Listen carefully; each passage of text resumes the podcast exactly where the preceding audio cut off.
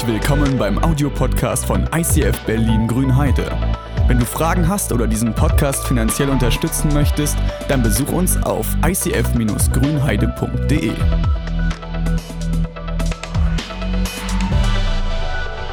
Wir sind in dieser Serie Breaking Walls. Ich finde auch das Bild, was wir dafür rausgesucht haben, diese Faust, die gerade auf etwas einschlägt, total gewaltig, gerade auch, wenn wir von Familie reden. Denn seien wir mal ehrlich, das meiste, was in Familie passiert, ist ja nach außen immer schön, aber nach innen manchmal genau so. Dass sich Fäuste, irgendwie Worte zu Fäusten ballen und zuschlagen, dass man Verhalten zeigt, was man später bereut, dass in der Familie, gerade in der Familie, wisst ihr, deine Familie positiv beeinflussen und der Einfluss der Familie. Ich habe ja ich hab äh, viele Kontakte, so ein, so ein, so ein Pastor, der, ist, ähm, der hat der redet mit tausend Menschen am Tag. Ne? Und da kenne ich welche, die sind so in der Psychologie drin. Entweder sie studieren das oder sie sind Psychotherapeuten und haben dann mal was anderes gemacht oder sie haben mal grad, machen gerade ein Masterstudium auf irgendwas. Ne? Und das Krasse ist, wenn man die fragt, wie viel Einfluss hat eigentlich Familie auf dein Leben, dass die mir gesagt haben, die meisten Sachen, mit denen du als Erwachsener zu kämpfen hast, kommen tatsächlich aus deiner Vergangenheit. Die haben sich irgendwo ganz tief drin bei dir verbuddelt und manchmal ist das so tief drin, dass du es selber kaum noch findest. Aber Verhaltensweisen, die du gelernt hast, Abwehrreaktionen, die du eintrainiert hast, Ängste, von denen du dich abhängig gemacht hast, das Ding kommt irgendwo ganz tief, ganz, ganz tief drin. Der Einfluss der Familie. Und du merkst, dass der Einfluss der Familie bis später, bis du älter wirst, dass der dich nie loslässt. Ey, ich kenne Leute, die sind aufgewachsen ohne Eltern. Aber die Frage nach, wer sind meine Eltern, die ist nie losgeworden. Haben sie nie ablegen können. Sie wollten sie kennenlernen. Sie wollten wissen, wer hat mich gezeugt, auch wenn sie mich nicht erzogen haben. Aber von wem stamme ich ab? Die Familie, was Gigantisches, oder? Wo komme ich her? Wo gehe ich hin? Und selbst wenn du alt geworden bist und geheiratet hast, selbst dann lässt dich Familie nicht los. Du hast in der Familie manchmal Probleme mit den Schwiegereltern die Schwiegermama oder das Schwiegermonster. Man weiß es nicht genau. Du weißt, wie groß der Einfluss von Familie ist. Fremdfamilie, Eigenfamilie. Und wenn du Christ bist und hier in dieser Kirche drin sitzt, heute auf diesem Stuhl, dann möchte ich den Blick auf deine Familie noch verändern. Denn du weißt, dass Jesus uns mal gesagt hat, ey Leute, wenn ihr betet, dann betet bitte so, Vater unser im Himmel, geheiligt werde dein Name. Und auf einmal merkst du, wenn du dieses Gebet sprichst, dass hier viele Leute sitzen, die Gott ihren Vater nennen, weil das so herrlich familiär ist. Aber bedeutet das nicht auch, dass Kirche etwas ist wie Familie? Familie? Und auf einmal wird dieses Feld noch viel größer. Nicht nur die Familie zu Hause ist diejenige, die dich irgendwie geprägt hat oder vergessen hat zu prägen, sondern hier drin, in diesem Raum. Auch hier entstehen Wunden, die lange nicht heilen. Auch hier entstehen Schönheiten, die niemand anders bauen kann. Der Vater, die Familie, die Geschwister, die dich aufbauen, die dich trösten, die dich schützen und manchmal auch verletzen. Familie ist was Gigantisches. Der Einfluss der Familie. Wisst ihr was, ich habe mir heute mal gedacht, ich nehme mir mal random, wirklich random, zwei Leute aus unserer Kirche hier nach vorne und die erzählen mal, wie sie Gott in ihrer Familie erlebt haben. Ich selber weiß noch nicht wirklich, was da kommt. Aber ich bin total gespannt. Mal schauen, mal schauen. Es ist heute, heute ist tricky ein bisschen. Lukas, Lukas, du hast gesagt, du würdest vielleicht, da ist er. Komm mal her. Wenn du hier bist, gehe ich runter. Also erstmal hallo, ich bin äh, Lukas, für die, die mich noch nicht kennen. Und ähm, als Micha mich gefragt hat, ob ich was zu Gott und Familie erzählen könnte, musste ich mir erstmal relativ lange Gedanken machen, weil bei mir ist es so, ich bin im christlichen Elternhaus aufgewachsen und Gott gehört einfach so zum Leben von Anfang an dazu. Also wir sind quasi jeden, Gott, äh, jeden Sonntag in den Gottesdienst gegangen und vorm Essen wurde gebetet. So, das ist für mich komplett normal und ich würde Gott quasi als so fünftes Familienmitglied beschreiben, weil es war immer so, dass wenn Probleme waren, haben wir gebetet zu Gott und man konnte mit seinen Sorgen immer zu Gott gehen und es war quasi wie so ein fünftes Familienmitglied in unserer Familie. Ja. Geil. Danke, Lukas. Angela, wo ist Angela? Angela, hier vorne liegt ein Mikro für dich. Der André hat es in der Hand. Ja, also ähm, ich habe die äh, Frage so verstanden, dass ich über Gott in meiner Familie reden soll. Und da habe ich mir gedacht, also ist es eigentlich sofort der Gedanke gekommen, dass ich wegen Gott meiner Familie eigentlich habe. Und Gott mir meine Familie geschenkt hat zum Zeitpunkt, wo ich gar nicht dachte, dass ich überhaupt eine Familie gründen kann oder in der Lage bin, irgendwie eine Familie zu führen oder, äh, oder ein, noch nicht meinen Partner kennenzulernen. Also ich bin aufgewachsen in einer kleinen Familie, sehr kleinen Familie. Meine Eltern haben sich getrennt, als ich noch Baby war. Und ich bin also mit meiner Mutter aufgewachsen, die hat mich alleine großgezogen und hatte also aus diesem Grund nicht so das richtige Vorbild gehabt für, ein, äh, für eine ja, das, was man so denkt, das ist die perfekte Familie jetzt. Ne? Und ja, also ich bin dann irgendwann von zu Hause ausgezogen und habe dann realisiert, dass ich ziemlich einsam bin und wollte mir jetzt Freunde suchen und auch einen Partner vielleicht. Ich habe mir ja auch danach, habe mich ja auch danach gesehnt, aber irgendwie hat es nicht geklappt. Also ich habe irgendwo an den falschen Orten gesucht oder es waren immer die falschen Leute. Ja, keine Ahnung, hat nicht so richtig geklappt.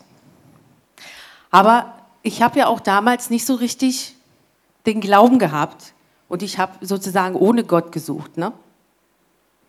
Ja, ich hatte Beziehungen, die immer wieder auseinandergegangen sind und ja, halt nicht geklappt haben. Dann habe ich dann irgendwann den Gott ins Spiel gezogen und ja, da habe ich meinen Andreas kennengelernt. Als ich dann fast die Hoffnung aufgeben hatte. Und ich weiß noch, kurz davor hatte ich dann gesagt, so, wenn es jetzt dein Wille ist, Gott, dann lass es geschehen, dass ich jemanden kennenlerne. Und wenn nicht, dann ist es halt so. Dann werde ich damit irgendwie klarkommen. So, und dann war das wohl sein Wille, dass ich jemanden kennenlerne. Und ja, habe ich ihn kennengelernt. Ja, dann ging das weiter. Alles schön romantisch, dann irgendwann Hochzeit. Äh, ich komme ja aus England und da muss ich halt äh, nach Deutschland ziehen, habe ich ja gemacht, deswegen bin ich ja hier. Ja, das war ganz, ist ganz lange her schon. Ja, irgendwie war das aber alles stressig, weil ich konnte mich nicht so richtig an, die, an das neue Land gewöhnen. Es war alles anders. Und ich habe immer wieder alles in Frage gestellt, immer wieder, immer wieder und jetzt auch immer wieder. Und dann kam noch die Familienplanung dazu. Hat eigentlich auch nicht geklappt. habe ich wieder diese Frage gestellt, wenn es so sein soll, dann lass es geschehen, wenn nicht, dann werde ich auch damit klarkommen. Ja. Und es hat fünf Jahre gedauert. Es waren fünf schmerzvolle Jahre. Aber es hat doch irgendwann nach ganz viel, ganz viel Stress und äh, ganz viel Schmerz geklappt. Und dann haben wir unseren Adam, der ist zehn Jahre alt, der ist unten. ja, und dann ging es weiter. habe ich gesagt, nein, wenn ich jetzt ein Kind doch bekommen habe, dann könnte ich ja noch ein zweites. Ja, das hat leider nicht geklappt. Da bin ich aber auch mit klargekommen. Also nach langer Zeit. Das hat er erst sehr wehgetan. Wir hatten also ähm, es hat geklappt, aber wir haben das Kind verloren. Was sehr traurig ist in den ersten Monaten. Aber das Positive daran war, wenn man irgendwas Positives sehen kann, dass wir dann äh, ein fremdes Kind aufgenommen haben. Das ist unser Joel, der ist fünf, wird bald sechs. ist auch hier in der Kita, das wissen ja viele. Ja, und das ist unser Pflegekind und der ist bei uns seit drei Monate oder so. Ja, genau, also seit Baby. Ja, und äh, was will ich damit sagen? Dass Gott sozusagen, ja, meine Familie, also durch Gott ist meine Familie entstanden, ja, auf, auf Umwegen und ja, also nach ganz anderen Vorstellungen sozusagen, wenn ich, ja, wie soll ich das ausdrücken? Also ich hätte mir das nie so vorgestellt, ne? das ist jetzt nicht so das Normale, was man sich vorstellt unter Familie, aber ähm, ja, ich fühle mich gesegnet und bin dankbar. Ja, ich habe immer wieder Höhen und Tiefen in meiner Familie, aber mit, mit Hilfe Gottes kann ich sagen, dass das schon klappen wird. Uh, danke.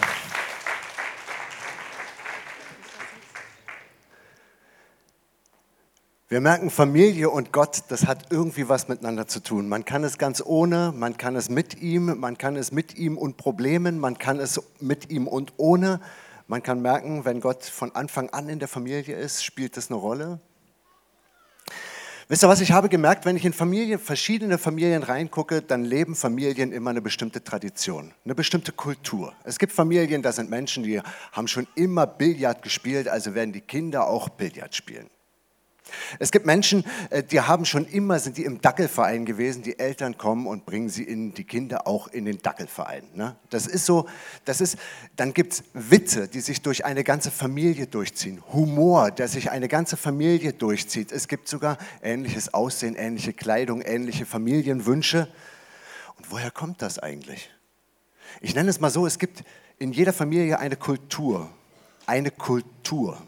Das ist unsere Familienkultur. Das ist keine Subkultur, denn wir sind ja Familie und deswegen ist unsere Kultur natürlich immer die beste. Es gibt keine bessere Kultur als unsere. Aber was ist, wenn die Kultur in der Familie schief liegt? Wenn ihr euch nur noch anschreit? Wenn es Kultur geworden ist, fremd zu gehen? Wenn es Kultur geworden ist, gemein zueinander zu sein, nicht das Beste von jemand anderem zu denken? Da kommt auf einmal wieder dieser Gott in die Familie. Denn Gott hat eine Kultur und diese Kultur, die hat uns Gott vorgestellt. Gottes Kultur. Und du kannst in einer Kultur, kannst in, in Gott, du kannst sozusagen eine Reich Gottes Kultur in deiner Familie prägen. Wenn du merkst, dass es in deiner Familie eigentlich einen Kulturchange braucht, so einen Kulturwechsel braucht, dann, dann kannst du durch ein Gebet Gott in dein Leben einladen. Ich nenne dir mal vier Punkte, wie du anfangen kannst, in deiner Familie neue Kulturen zu prägen. Zum Beispiel erstens Vorleben. Du prägst eine Kultur, indem du die Werte des Reiches Gottes vorlebst. Mehr als andere prägst du eine Kultur durch dein Handeln, nicht durch dein Reden, sondern durch das, was du wirklich tust. Dein Verhalten offenbart, was du wirklich glaubst. Okay, wenn du in deine Familie auf einmal Gottes Werte hineinleben willst, dann geht es, glaube ich, nicht, ohne dass du selber weißt, was Gottes Werte sind. Das heißt, du sollst nicht nur reden von dem, wie es in deiner Familie zugeht. Du sollst nicht nur reden in deine Ehe, sondern zuallererst der Blick auf dich selber. Wisst ihr, wie leicht es immer ist, von anderen zu reden? Das fällt so leicht. Es fällt so leicht zu nörgeln und zu sagen, was bei dem anderen alles falsch ist und was schon immer falsch lief und dass die Zahnpastatube immer auf ist und dass das Klopapier leer ist, aber es hat keiner eine neue Rolle geholt und es, es ist so einfach zu nörgeln. Aber hier dieser Blick, dieser Blick zuerst auf dich. Was für eine Kultur lebst du in deiner Familie vor? Das zweite ist, wenn du, äh, wenn du eine Kultur prägen willst, kommunizieren, habe ich das genannt, ja?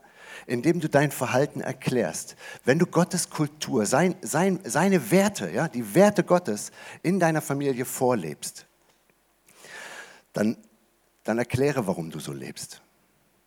Weißt du, du kannst Leute damit überraschen. Ich weiß nicht, ob du weißt, was Gottes Kultur ist. Ne? Gottes Kultur ist so eine liebende Kultur. Eine, die dir manchmal gegen den Strich geht und manchmal gibt sie dir Rückenwind. Indem du dein Verhalten erklärst. Wenn, wenn, wenn du nach Gottes Werten lebst, ne, dann fängst du zum Beispiel an, du nimmst dir einfach mal die zehn Gebote, du gehst sie runter, sagst, du willst nicht lügen. Okay, das erste wäre dann, Du willst in deiner Familie weniger, mehr Ehrlichkeit haben. Also fängst du an, ehrlicher zu werden. Das wäre das Erste. Und zweitens, du redest darüber.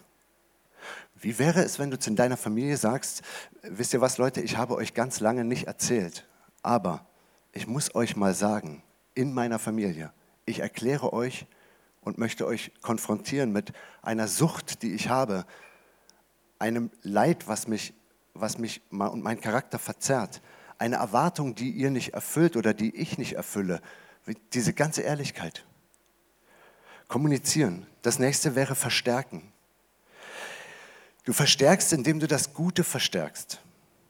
Wir suchen nicht nach den Fehlern, sondern nach dem, was die Kinder, die Eltern, Geschwister oder Leute Gutes tun. Wir suchen danach, sie dabei zu erwischen, wie sie etwas Gutes tun. Ich habe die Sätze von einem anderen Pastor und ich fand die so genial. Weißt du, das geht wieder genau in die Richtung. Du kannst so schnell sehen, was der andere falsch macht. Aber anstatt ein Sündenpooler zu sein und nur darauf zu achten, was macht der andere falsch, was macht er falsch, wobei könnte ich ihn denn erwischen, um irgendetwas gegen ihn in der Hand zu haben oder so. Ne? Wir versuchen das in unserer Kirche zu leben, diese Kultur. Das Gute in dem anderen sehen ihn dabei zu erwischen, wie er was Tolles macht und dann draufhauen auf das Gute. Nicht draufhauen in Form von kaputthauen, sondern ansprechen. Weißt du, das finde ich so toll, wie du das wieder gemacht hast. Ich finde das so schön, dass du letztens, Punkt, Punkt, Punkt.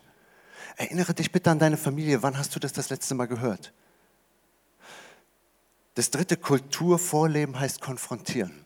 Weißt du, wenn du eine Kultur lebst, dann, dann ist es manchmal, da hast du so Werte. Ne? Das sind also eine Kultur bedeutet eine Wertegemeinschaft, die zu einem gemeinsamen Wertemuster, äh, zu einem gemeinsamen Verhaltensmuster führt. Ja? Ich sage das nochmal, das ist schwierig zu verstehen. Ja?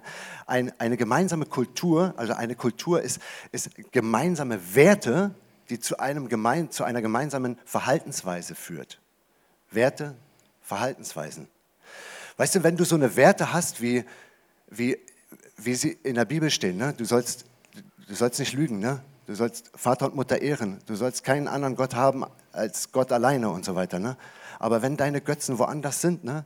wenn du eigentlich gar keinen mehr anbetest als deinen Computer, wenn du keinen mehr anbetest als deine Arbeitsstelle, wenn du deine Familie schon verlässt für deinen Lover, den du hast und alle sagen dir, du, das fühlt sich falsch an, aber du machst es halt einfach trotzdem, weil dir das voll egal ist. Und die meisten haben gemerkt, das war ja dann doch ein Fehler, weil die anderen mich gut kennen. Weißt du, dieses, dieses, wenn in Werte, Werte und dazu gehört, wenn du eine Kultur, eine gemeinsame Kultur, eine Reich Gottes Kultur haben willst, dass du die Dinge ansprichst. Vielleicht bist du einer, der sich so oft ins Schweigen hüllt, weil dir das unangenehm ist, etwas anzusprechen. Aber dort wäre es interessant. Vielleicht bist du einer, der immer alles anspricht. Dann wäre für dich ein anderer Punkt interessant. Dann wäre für dich interessant, verstärke das, was du Gutes an einem siehst. Ich habe noch etwas für euch. Ich kann das immer nicht aussprechen. Das Pygmalion-Effekt heißt da, glaube ich. Pygmalion, Pygmal, Pygmal, wenn man das zehnmal hintereinander ganz schnell sagt, kriegt man, glaube ich, einen Knoten in der Zunge. Pygmalion-Effekt. Ähm, vielleicht weißt du, was der Pygmalion-Effekt ist. Das ist ein Versuch gewesen, der heute auch ein bisschen umstritten ist, aber man hat äh, Schüler, äh, zwei stell dir vor, ist ein bisschen komplizierter, als ich das jetzt darstelle. Ja? Stell dir zwei verschiedene Schulklassen vor, zwei verschiedene Lehrer in den Schulklassen. In der einen Schulklasse wird der Lehrer informiert, pass auf, die Schüler, die hier in der Klasse jetzt drin sind, da ist ein Großteil richtig, richtig hochbegabt. Zu dem anderen Lehrer in der anderen Klasse sagt man einfach nichts. Das ist eine ganz normale Schulklasse. oh nein, ich habe den Versuchsbauaufbau schlecht erklärt. Also Klasse 1, die mit den Hyperintelligenten, ja, da haben sie vorher Intelligenztest mit den Schülern gemacht und der ist völlig durchschnittlich ausgefallen. Das heißt, die haben den Lehrer eigentlich angelogen. Ja? Die sind völlig durchschnittliche Schüler und sie sind zu dem Lehrer gegangen und haben gesagt, die, die jetzt kommen, sind richtig, richtig intelligent. Äh, das haben sie mit beiden Klassen gemacht. Nur dem einen Lehrer haben sie gesagt, richtig intelligent, bei dem anderen Lehrer haben sie nichts gesagt. Nach einem halben Jahr oder nach Monaten haben sie die Schüler nochmal zu, äh, zu einem weiteren Test geholt und siehe da, die Schüler, bei, die, bei dem Lehrer waren, der gedacht hätte, das sind hochintelligente Schüler, die haben in dem nächsten, in dem zweiten Intelligenztest wesentlich besser abgeschlossen. Das Faszinierende daran ist, der Lehrer hat gedacht, die seien richtig klug und hat die deswegen anders behandelt. Der hat die deswegen anders behandelt. Was ist, wenn Gott so ist? Wenn Gott weiß, wer du wirklich bist oder wenn Gott so an dich rangeht, dass er sagt, ich halte das Beste, das Größte, denke ich von dir. Wie bringt es dich voran? Pygmalion-Effekt. Okay, ich habe eine Bibelstelle für dich. Josua 24, Vers 14. Da steht, Josua fuhr fort. Deshalb habt Ehrfurcht vor dem Herrn Dient ihm aufrichtig und mit ganzer Hingabe. Trennt euch von den Göttern, die eure Vorfahren jenseits des Euphrats und in Ägypten verehrt haben. Dient allein dem Herrn. Wenn es euch aber nicht gefällt, dem Herrn zu dienen, dann entscheidet euch heute, wem ihr gehören wollt. Den Göttern, die eure Vorfahren jenseits des Euphrats verehrt haben, oder den Göttern der Amoriter, in deren Land ihr lebt. Ich aber und meine Familie, wir wollen dem Herrn dienen. Ich möchte erklären, wo dieses ganze, was diese Bibelstelle, ich habe sie aus dem Zusammenhang gerissen, ja. Da geht es darum, dass ein, ein ganzes Land, wir nennen es einfach mal Israel, ja, dass da die Leute, die dort ge gewohnt haben, dass die, dass die ihr Glück für so gleichgültig betrachten, ja, dass, dass Gott hat sie beschenkt mit lauter Sachen und, und sie irgendwie, irgendwas, irgendwas stimmt nicht. Die sind so, so lasch, so lau, so fad geworden. Und da spricht Josua rein, deshalb, ihr seid so lasch und faul und Habt Ehrfurcht vor dem Herrn, dient ihm aufrichtig und mit ganzer Hingabe. Trennt euch von den Göttern, die eure Vorfahren jenseits des Euphrats und in Ägypten verehrt haben. Dient allein dem Herrn. Wisst ihr, ich weiß nicht, ob du das, ob du das bei dir beobachtet hast, aber kann das sein, dass die Würze deines Lebens, die Würze deiner Familie, dass das etwas mit, mit, deiner, mit deiner Gottesbeziehung zu tun hat? Kann es sein, dass wenn du merkst, dein Leben ist irgendwie komisch, vielleicht wertlos. Wir haben ja über Werte geredet. Vielleicht wertlos, dass du genau das brauchst, was Josua hier sagt. Du hast dich irgendwie falsch orientiert. Du hast dein Leben nur aufgebaut auf Dingen, die, die eigentlich irrelevant sind. Und wenn du dir die Zeit nimmst, dich hinzuhocken und darüber nachzudenken, merkst du, ja, das stimmt. Du hast dein Leben um etwas gedreht, worum es sich nicht lohnt zu drehen. Und in so einer Zeit sagt Josua, ich aber und mein, also ihr könnt machen, was ihr wollt, sagt er zu den Leuten. Ihr habt die vollige freie Wahl. Du kannst aus deinem Leben und aus deiner Familie machen, was du willst. Aber du hast eine Wahl. Und Josua sagt das. Ich aber und meine Familie und mein Haus wollen dem Herrn dienen. Du hast eine Entscheidung, mit welchen Werten du durch dein Leben oder deine Familie gehen willst. Okay. Ich hatte diese wunderschönen vier Punkte genannt. Vorleben, kommunizieren, verstärken und konfrontieren. Weißt du was? Heute ist Sonntag und du hast noch fast den ganzen Nachmittag und den Abend vor dir. Und heute könntest du sagen, dass in deiner Familie, dass du dort irgendwie so einen kleinen göttlichen Impuls reinbringen möchtest. Vielleicht ist in deiner Familie gerade völlig in Ordnung, dann brauchst du gar keinen Impuls reinbringen, sondern dann genieß einfach den Kaffee und den Kuchen und genieß dein Kind, spiel es heute mit ihm wunderschön.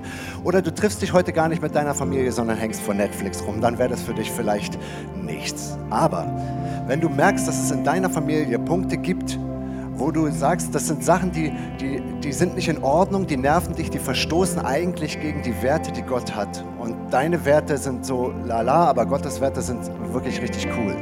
Dann bitte ich dich, dass du heute dir eins von diesen Dingern vornimmst. Ich bitte dich, dass du heute dir eine so eine Situation nimmst, bei der du sagst, die lebe ich vor. Tue mal heute etwas, womit dein Ehepartner oder dein Partner oder wer auch immer nicht gerechnet hat. Tue heute etwas und es ist völlig egal, ob du Vater, Mutter oder Kind bist. Tue heute mal etwas, womit die anderen nicht gerechnet haben, weil, weil es nicht zu deinem Verhaltensmuster gehört, sondern weil es zu Gottes Verhaltensmuster gehört. Weil es nicht, normalerweise nicht zu deinen Werten gehört, sondern weil es zu Gottes Werten gehört. Die rechnen nicht damit. Lebe heute etwas vor. Vielleicht geht dir jetzt auch schon was durch den Kopf. Vielleicht der letzte Ehekrach, den du hattest. Vielleicht der letzte Streit, den du mit deinem Kind hattest. Oder den du mit deinen Eltern hattest. Der letzte Streit. Und du weißt ganz genau, die Werte, die da waren, das waren schlechte Werte.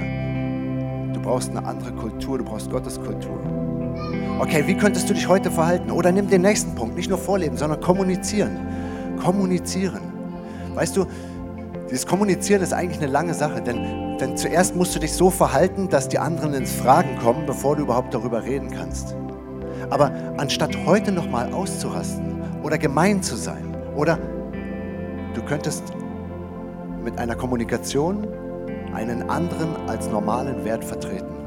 Du könntest heute auch verstärken. Was könntest du heute verstärken? Du gehst ja jetzt nach Hause oder mit irgendjemandem ziehst du doch um die Häuser.